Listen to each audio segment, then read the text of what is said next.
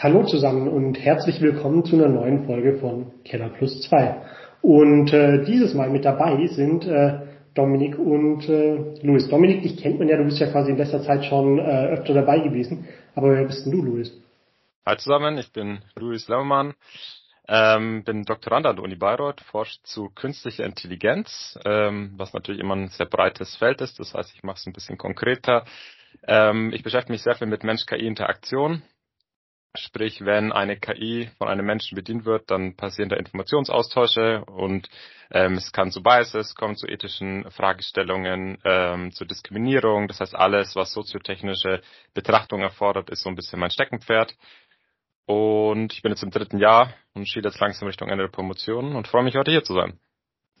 Sehr cool, schön, dass du da bist, äh, weil wir haben ein Thema ja heute, deswegen äh, hatten wir dich eingeladen, das einfach perfekt passt. In letzter Zeit ist unglaublich viel über ChatGPT gesprochen worden und ähnliches. Ist ja quasi ein mögliches Beispiel. Generell geht es ja um generative KI und äh, über das Thema generative KI wollen wir heute so ein bisschen sprechen. Aber da wahrscheinlich ein Großteil von den ganzen Zuhörern nicht klar ist, was das ist, äh, gleich mal die Frage an dich. Was ist denn eigentlich eine generative KI?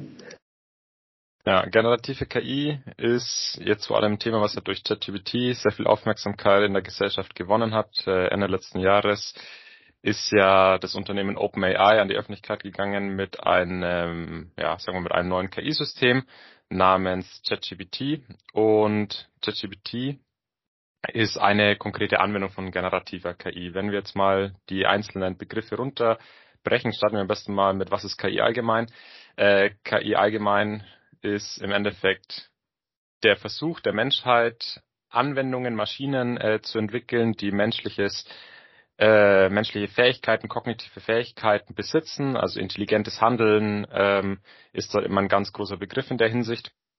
Und eine Ebene tiefer, also es gibt verschiedene Arten von künstlicher Intelligenz, liegt dann eben der aktuelle Hype begraben zu generativer KI. Ähm, die meisten KI-Anwendungen basieren ja auf maschinellen Lernen. Das heißt, man nutzt sehr viele Daten, um ein mathematisches Modell zu trainieren, um darüber dann eine Anwendung zu bauen, die mit künftigen Daten, die sie vorgesetzt bekommt, sage ich mal, ähm, ein möglichst gutes mathematisches Rätsel so lösen kann, dass am Ende ein Ergebnis rauskommt, was wiederum ähm, bestmöglich eine Entscheidungssituation löst, sage ich mal. Das könnte jetzt zum Beispiel sein, erzeuge mir eine Tonspur, einen Text, ein Bild ähm, auf Basis folgender Anforderungen und das Ergebnis von so einer KI-Anwendung, die im Bereich generativer KI beheimatet ist, ist dann eben ein Bild zu generieren, das möglichst gut an die von mir als Mensch gestellte Aufgabe ähm, eine Antwort findet und eben eine Lösung bereitstellt. Sehr cool. Äh, klingt jetzt so, als äh, wäre das ein unglaublich technisches Thema was kann man damit denn jetzt eigentlich anfangen? Wo, wo kann ich sowas einsetzen und was bringt das mir? Ja. Ähm, ChatGPT, wenn wir da uns mal ein bisschen drauf konzentrieren, weil es doch jetzt die meisten irgendwie kennen, zumindest verglichen mit anderen Anwendung im Bereich generativer KI ist natürlich jetzt erstmal ein, eine Anwendung, die textbasiert arbeitet. Also ich kann Text hineingeben, Stand heute, und ich bekomme Text wieder zurück. Das heißt, dieses KI-System konzentriert sich darauf, Text, den ich eingebe, zu verstehen und möglichst gut zu vervollständigen, zu editieren, anzupassen, ähm, neuen Text zu generieren, also ich sag mal kreative Tätigkeiten zu übernehmen. Ähm, diese Anwendungen die es dort gibt, also ChatGPT und eben analoge Anwendungen in dem Bereich, sind für ganz viele Anwendungsfälle nutzbar. Das ist einerseits, sage ich mal, im Bereich ja Editing und Schreiben eine sehr gute, ein sehr guter Ansatz. Die Modelle sind ja auch äh, multilingual, das heißt, es ist egal, in welcher Sprache ich dort Text eingebe. Die gängigen Sprachen funktionieren alle. Ich kann zwischen Sprachen hin und her springen. Ähm, das heißt, für mich ist es immer sehr gut, wenn ich einen Text generieren will. Das kann eine E-Mail sein, das kann eine sag ich mal, wissenschaftliche Arbeit sein, wo ich einfach Textvorschläge zu einem gewissen Absatz ähm, generieren möchte. Das kann mir dabei helfen, ein Thema besser zu verstehen. Also ich kann zum Beispiel einfach eingeben als Textinput, ähm, erkläre mir die Relativitätstheorie und dann entwickelt der Algorithmus dahinterliegend eine Textantwort, die mir dann in lesbarer und verständlicher Sprache erklärt in einem Absatz, was denn die allgemeine Relativitätstheorie ist. Und insgesamt gibt es halt sehr viele Anwendungsfälle. Die Frage ist halt immer, in welcher Domäne ist man zu Hause. Das heißt, jetzt im kreativen Bereich nehmen wir mal den äh, Grafikdesigner. Der hat natürlich ganz andere Anforderungen, wenn er für eine Webseite irgendwie Grafiken und Texte generiert, als wenn wir jetzt sagen, wir sind in der Hochschulbildung zu Hause, ähm, wo man vielleicht ganz andere Anwendungsfälle hat. Solche Modelle bieten jetzt natürlich viele Chancen, um diese zu nutzen, um die eigene Arbeit eventuell auch etwas besser zu gestalten oder kreativer zu gestalten. Allerdings haben jetzt natürlich auch viele Arbeitnehmer die Sorge, dass sie durch solche Modelle ersetzt werden. Also zum Beispiel in den USA gerade läuft ja der Drehbuchautorenstreik, ähm, was jetzt ja auch viele Filme äh, verzögert hat etc. Oder bei South Park war es, glaube ich, kam jetzt eine komplette Folge raus, die nur von ChatGPT oder GPT-3 oder 4 ähm, geschrieben wurde. Wie siehst du in dem Bereich so das Risiko auch für die Nutzer? Also sollte man das jetzt einfach akzeptieren, wie es sich entwickelt, oder muss man Angst davor haben, zum Teil auch? Ja. Ist eine sehr, sehr spannende Frage, die in meinen Augen Stand heute auch sehr gut zu beantworten ist, weil mit dem Wissen, das wir gerade haben, ist es so, dass die Mehrheit aller Tätigkeiten nicht ohne einen Menschen auskommt. An irgendeiner Stelle wird immer ein Mensch gebraucht. Es kann mal sein, dass sich der Fokus der Arbeit dann verlagern wird. Das heißt, die Tätigkeit, die der Mensch heute ausführt, ist nicht mehr die, die er künftig ausführt, sondern sie verändert sich. Das kann jetzt in Bezug auf KI dahingehend sein, dass ich zum Beispiel selber sage, ich möchte einen Text schreiben, ich möchte, ähm, nehmen wir es mal ein Beispiel des E-Mails schreiben, ich möchte eine E-Mail schreiben, dann muss ich ja der KI-Anwendung beibringen, zu was möchte ich denn überhaupt eine E-Mail schreiben. Also bis jetzt ist es ja noch nicht möglich, dass quasi der ähm, KI-Agent weiß, dass ich eine E-Mail schreiben möchte, bevor es ich weiß, und er schreibt sie nicht, bevor ich ihm das nicht sage. So in den klassischen Anwendungsfällen, die wir jetzt gerade Stand heute ja diskutieren und irgendwie auf dem Radar haben, ist es eher so, dass wir diese Technologie nutzen, um unsere eigene Arbeit zu verbessern, zu vereinfachen, effizienter zu gestalten. Das heißt, wir als Menschen haben erstmal einen Effizienzgewinn das Ersetzen ist aber was, wo man nicht unter den Teppich kehren sollte, weil es gibt Themen und Aufgaben, die können komplett autonom von solchen KI-Anwendungen übernommen werden. Das gibt's. Ähm, wenn wir uns zum Beispiel Qualitätskontrolle anschauen in der Fertigung, dann ähm, gab es vielleicht immer früher einen Prüfstand, wo ein Mitarbeiter oder eine Mitarbeiterin aus der Qualitätssicherung Bauteile kontinuierlich geprüft hat. Jetzt hat man eine Kamera, Dort wird dann vielleicht ein Bild ähm, analysiert. Das heißt, bei KI-Anwendungen allgemein ist es schon so, dass ähm, ja ganze Prozesse und Aktivitäten ersetzt werden können, aber dass die Qualitätssicherung oder die Mitarbeiter in der Qualitätssicherung im Unternehmen komplett arbeitslos werden, das ist ja nicht der Fall. Also das hat, ist ja nicht eingetreten. Und so ist dann auch im Bereich auf generativer KI. Die Webseite muss immer noch jemand betreiben, den Text vor allem, also das, was bei generativer KI am Ende rauskommt quasi das Modellergebnis, das muss ja auch geprüft werden. Das ist ein Anspruch in ganz vielen Bereichen. Qualitativ hochwertige Prozesse erfordern auch dort eine Qualitätssicherung gewisserweise. Und früher, wenn ich einen Text selber einfach handschriftlich geschrieben habe, ja, dann habe ich auch direkt gesehen, was ich gemacht habe. Jetzt muss ich halt den Text oder die das sonstige Medium oder Interessens, äh, nicht Interessens, das sonstige äh, Format muss ich dann eben prüfen, bevor ich es weiterteile, weiterleite, weiterverwende. Ja, ganz interessant auch in dem Bereich äh, sind aus meiner Sicht so Ansätze wie AutoGPT oder AgentGPT, die dann wirklich selbstständig sich Aufgaben stellen und die dann weiter verfolgen. Also ich sage, erstelle ein Marketingkonzept für diese Veranstaltung und es sucht dann die notwendigen Arbeitsschritte heraus und führt die dann durch und sucht dann immer weiter und weiter. Also da, dass die mittlerweile schon fast autonom agieren. Aber da stimme ich dir zu, dass es am Ende natürlich immer noch überprüft werden muss und auch nicht alles, was da, da als Ergebnis rauskommt, ist auch wirklich umsetzbar oder wirklich nutzbar. Mhm. Oder vielleicht auch oftmals gar nicht richtig. Ja. Das Thema um AutoGPT ist auch ein ganz guter Punkt. Ich meine, bei AutoGPT, für die Leute, die es nicht kennen, das ist quasi eine Weiterentwicklung von ähm, generativer KI, ähnlich zu ChatGPT erstmal. Das heißt, man gibt einen Text ein und ähm, lässt dieses KI-System etwas tun. Der große Unterschied ist eben, dass ChatGPT nur ein Fragment ist, beziehungsweise ähm, die dahinterliegende Technologie, also die Sprachmodelle von OpenAI werden dort angezapft, aber auch ähm, Google-Schnittstellen hat also die Möglichkeit, selbst eigenständig zu googeln und wir haben noch diverse andere Schnittstellen zu anderen Systemen ähm, bei AutoGPT. Das heißt, dieses KI-System ist in der Lage, mehr als nur ein Sprachmodell zu nutzen. Das macht es ein bisschen leistungsstärker und gibt ihnen natürlich mehr Rechte. Und das ist auch so ein Thema, was wir gerade in der Forschung sehr stark äh, diskutieren, quasi die Autonomie von solchen KI-Agenten. Das heißt, nehmen, wo die mehr Rechte haben, mehr Autonomie besitzen, können sie auch umso schneller mal was tun, was man eigentlich gar nicht will und man kriegt es gar nicht mit. Ähm, das heißt, mit zunehmender Autonomie muss man auch mehr auf die Kontrolle solcher Systeme achten. Gerade, also du hattest gerade angesprochen, dass nicht nur Texte dann verarbeitet werden. Ähm, wir sind bei der generativen KI ja auch viel im Bildgenerierungsbereich unterwegs, also zum einen im Bilderkennungsbereich. Also ich kann jetzt mittlerweile auch bei, ähm, bei Bing, äh, Bing Chat heißt es, glaub, kann ich wirklich ein Bild hochladen und mir beschreibt dann die generative KI, das basiert ja auch auf GPT 3.5, glaube ich, ähm, kann mir dann sagen, was auf dem Bild dargestellt ist.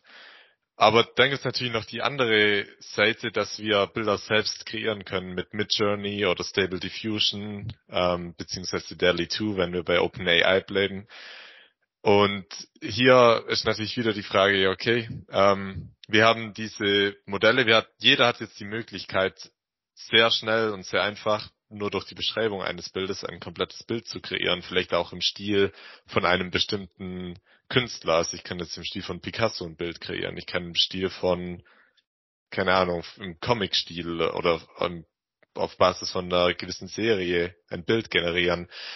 Ähm, wie siehst du hier so die rechtlichen Probleme? Also dass jetzt wirklich die Bilder zum Teil auch auf diesen Daten trainiert wurden und dass wir jetzt in dem Stil von dem Autor oder dem Künstler ein Bild oder einen Text generieren können.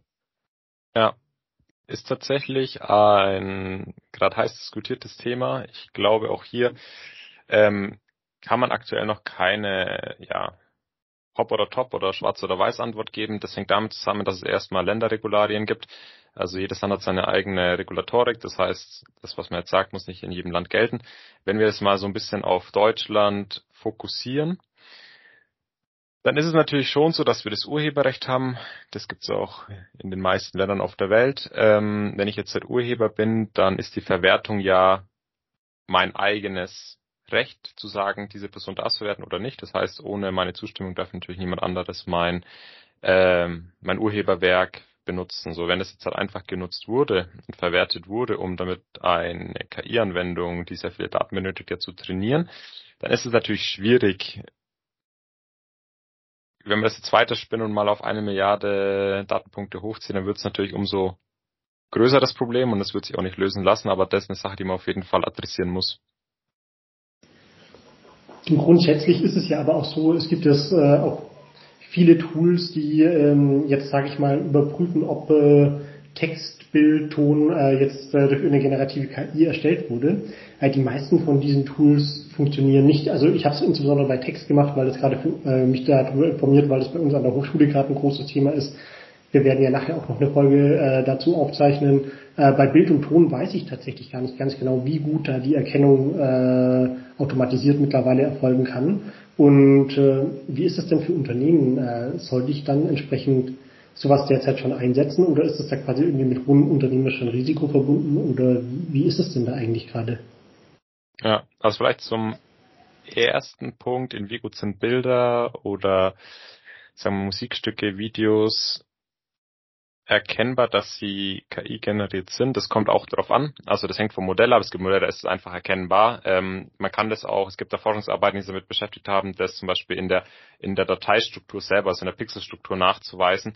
Ähm, am Ende ist es ein Wettbewerb, so wie es auch bei Text ein Wettbewerb ist. Ähm, es gibt ja ähm, auch das KI-Konzept der GANS, also quasi man lässt mehrere KI-Agenten gegeneinander antreten und versucht die gegeneinander auszuspielen. Dadurch werden die besser, lernen voneinander.